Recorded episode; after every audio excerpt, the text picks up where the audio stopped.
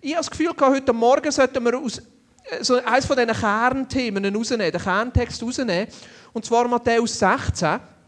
Und das ist eine Geschichte, wo, eine Begegnung, die eigentlich für uns alle relativ bekannt ist. Das ist Matthäus 16, Vers 13 bis 20, wo Jesus seine Jünger auf die Seite nimmt und ihnen zwei Fragen stellt. Matthäus 16, 13 bis 20.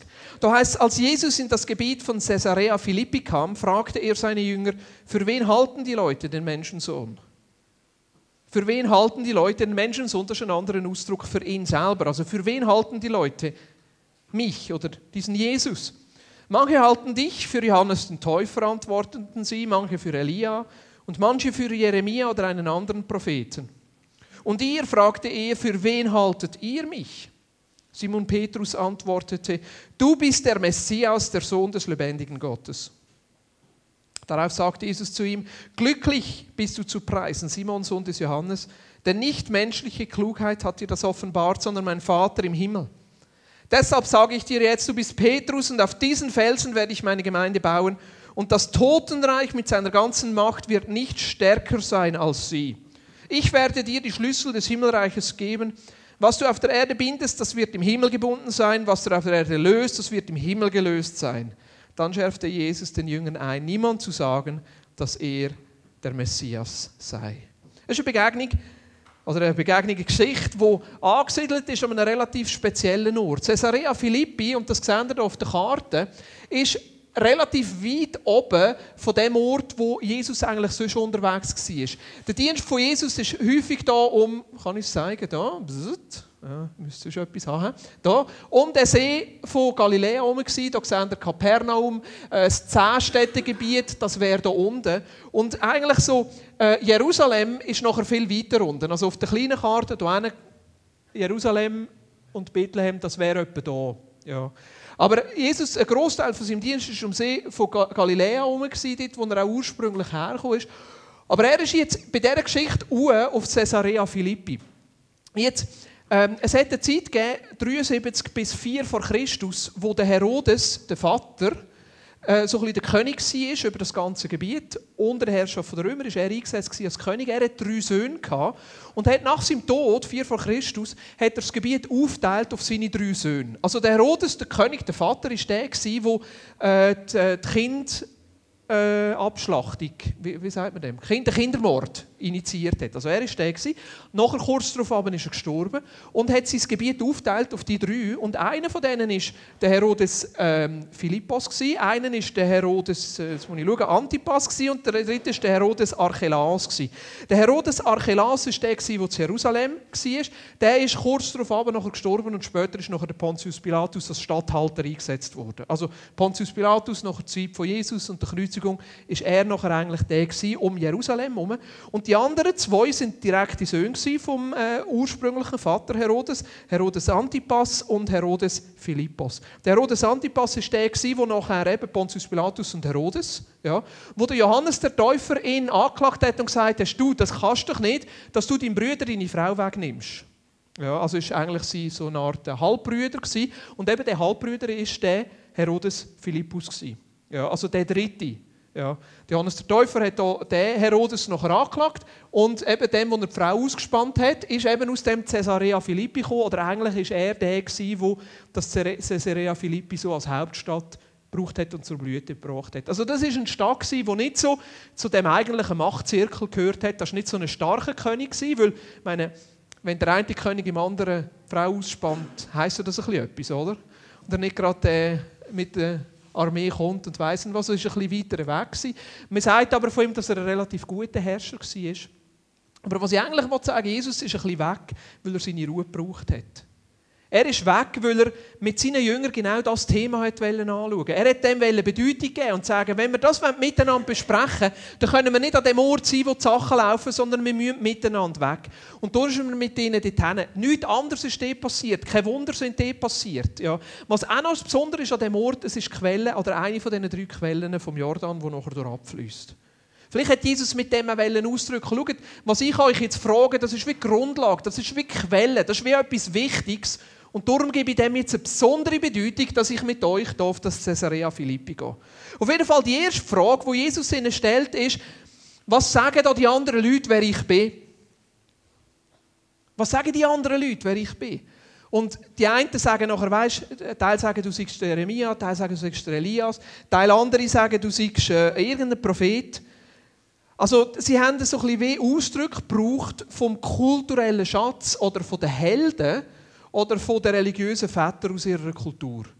Das wäre wie in der heutigen Zeit, wenn man würde sagen, ja weißt, einige halten die für einen Wilhelm Tell oder für einen Stauffacher oder für einen General Gison oder für einen Duttweiler. Was gibt es noch für Helden in der Schweiz? Ja. Also, sie halten die einfach für einen guten Mann, sie halten die für einen Prophet, sie halten die für einen, der wichtig ist. Das Interessante ist da, finde ich, in, in, in dem Gespräch, wo sie miteinander haben, dass Jesus nicht bei dem stehen bleibt. Ich glaube, er braucht das wie als Einleitungsfrage. Manchmal ist doch, wenn man den Punkt machen will, dann fragt man zuerst etwas anderes, um so ein bisschen das Terrain zu machen. Ja. Das ist ein bisschen wie bei einem Bewerbungsgespräch oder bei einem, wie sagt man dem, Standortgespräch, wo man zuerst alles Gute sagt und dann am Schluss zum Punkt kommt, wo man wirklich sagen will. Das ist doch so, oder? Vielleicht ist das bei Jesus auch so gewesen. Er hat so ein bisschen den Boden parat gemacht mit dieser Frage, um sie auch zu sensibilisieren, auf was er eigentlich raus will. Also die Frage, schlussendlich, was sagen andere Leute, wer ich bin, ist für ihn gar nicht so wichtig, weil es eigentlich gar keine Rolle spielt. Und ich glaube auch, dass für unseren Glauben keine Rolle spielt, was andere Leute sagen, wer Jesus ist. Für mich ist das auch ein klares Statement, das Jesus hier macht. Du kannst nicht von dem leben, was andere Leute über Jesus sagen. Das können wir nicht. Die Glaube kann nicht aus dem bestehen, was andere Leute dir sagen, wer Gott ist, wer Jesus ist meine, da, da, merken wir auch bei unseren Kindern, unsere Kinder wachsen auf. Wir selber, vielleicht, wenn du in einem christlichen Elternhaus aufgewachsen bist, du wachst auf und du wachst wie im Glauben auf von deinen Eltern, wer Gott für sie ist und was für sie richtig und falsch ist. Jetzt das zum Beispiel gemerkt bei dieser Abstimmung jetzt vor einer Woche. Ja, tut mir leid, dass ich schon wieder mit der Politik komme. Aber meine, meine Kinder haben schon eine Haltung übernommen und ich weiß nicht, ich muss dort ein bisschen aufpassen, wo sie gesagt haben, die blöde SVP. Ja. Und ich habe gesagt, hey, passet auf, das ist nicht alles schlecht. Und so, ja was, aber weißt du, die Bäumli, und dann wollen sie sie umhacken. Wir wollen nicht, dass die Bäumli umhacken. Ja, das stimmt, ich will auch nicht, dass sie Bäumli umhacken. Aber schau, es geht nicht um die Bäumli. ich habe gemerkt, es, es braucht wenn Kinder aufwachsen, sie übernehmen so viel von uns. Und das ist ja auch in unserem Glauben so. Wir übernehmen viel vom Glauben den Menschen, die um uns herum sind. Wir übernehmen viel, wie andere um uns herum Jesus sehen, wie andere um uns herum Gott sehen, wie vielleicht unsere Eltern Gott sehen. Und gleichzeitig, von dem können wir nicht leben. Wir können nicht von dem leben. Aber unsere Kinder müssen irgendwann an einen Punkt kommen, wo sie sich selber entscheiden müssen. Wer ist Jesus für mich? Und das ist da, wo Jesus da macht, die zweite Frage kommt und sagt, und was sagt ihr? Was sagt ihr jetzt, wer ich bin? Wer bin ich für euch? Und der Petrus platzt gerade das Erste raus und sagt, was sagt er? Du bist der Messias, sagt der Sohn des lebendigen Gottes. Du bist der Christus, heißt es im Griechischen. Christus, der Gesalbte. Christus ist ja nicht der Nachname von Jesus, sondern Christus ist der Ausdruck, der Titel, der Verheißene aus dem Alten Testament, der, wo wir kommen und uns wird erlösen, der, der die Freiheit bringt, der, der angekündigt ist, zum Beispiel durch ganz Jesaja durch, Jesaja 9, der Friedensfürst, Jesaja 61, der Gesalbte vom Herr. Du bist der Christus, du bist der Messias. Mir hat es interessiert, was die anderen gesagt haben. Aber Petrus hat wahrscheinlich da schon so Pointe gebracht, dass die anderen sich gar nicht mehr getraut haben zu sagen. Aber ich glaube, dass das die entscheidende Frage ist. Ich glaube, dass das die entscheidende Frage ist für jeden Einzelnen von uns. Wer ist Jesus für dich? Wer ist Jesus für dich? Und für Jesus ist das so wichtig, dass er seine Jünger weggenommen hat dass er mit ihnen doch einen relativ langen Fußmarsch gemacht hat. Ich habe nicht herausgefunden, wie viele Kilometer das sind. Also gerade ein Marathon wird es wahrscheinlich nicht sein, aber schon auch nicht gerade 100 Meter. Er hat die Reise auf sich genommen, mit ihnen wegzuziehen. Er ist mit ihnen zu der Quelle vom Jordan, um ihnen zu zeigen, schau, diese Frage jetzt, die hat eine Bedeutung. Er ist mit ihnen dorthin, hat sich abgeschaut und gesagt, wer bin ich für dich? Wer bin ich für dich? Und ich habe das Gefühl, dass Jesus jeden Einzelnen von uns heute Morgen oder vielleicht auch länger ein bisschen über die Zeit, die jetzt kommt, an diese Frage zurückführen wo er jeden einzelnen von uns fragt, und was sagst du? Wer bin ich für dich? Wir sind die, die Woche, ich weiß nicht mehr, wann es war, ich glaube am Dienstag sind wir am Mittagstisch gesessen. Und nachher kommt der Jonas, unser Jüngster, wird jetzt irgendwann sechs, kommt er und sagt, ja, aber wir dürfen doch kein Bild von Gott machen. Ich weiß gar nicht, wie er auf das gekommen ist. Plötzlich kommt er so. Ist das von euch, Kinder? Ich muss ja mit euch reden. das ist super. Hat er 10 Gebote durchgenommen? Oder wie sind ihr auf das gekommen? Plötzlich kommt er. Seht ihr, wie gut das eure Arbeit ist? Das ist doch der Hammer. Plötzlich kommt er hinterher und sagt, aber wir dürfen uns doch kein Bild von Gott machen. Ich wirklich weiss nicht mehr, wie, wie er auf das gekommen ist. Einfach, ja. Und dann haben wir über das geredet. Da hat Elian auch gesagt, ja, das stimmt, aber, aber Daddy, du hast doch hier so ein Foto von so einem, von so einem Gesicht von Jesus und wenn er so ein bisschen revolutionär ist, so ein Che Guevara-Verschnitt, das gefällt mir eben. Äh, darfst, da, da musst du fortrühren, das darfst du nicht. Und dann haben wir über das geredet. Und das ist etwas, was mir schon länger bewusst ist. Eigentlich jeder von uns macht sich ja ein Bild von Gott. Wenn Jesus fragt, wer bin ich für euch, fragt er ja eigentlich relativ konkret, was für ein Bild hast du von mir? Was für ein Bild hier innen hast du von mir? Ja, wie bringen wir das zusammen mit 2. Mose 20, Vers 4 ist es, glaube ich. Du sollst dir kein Bild machen. Wie bringen wir das zusammen?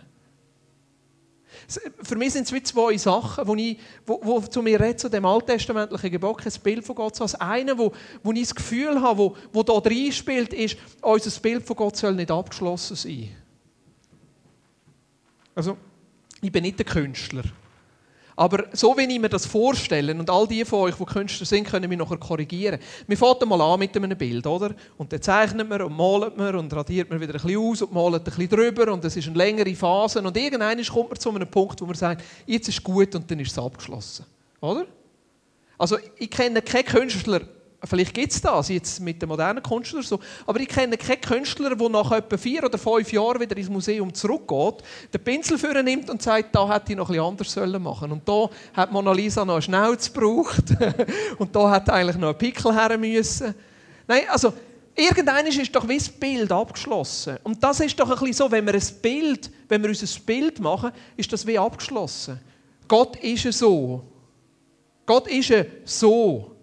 Und darum muss er sich auch äh, so verhalten. Und ich merke, das geht nicht.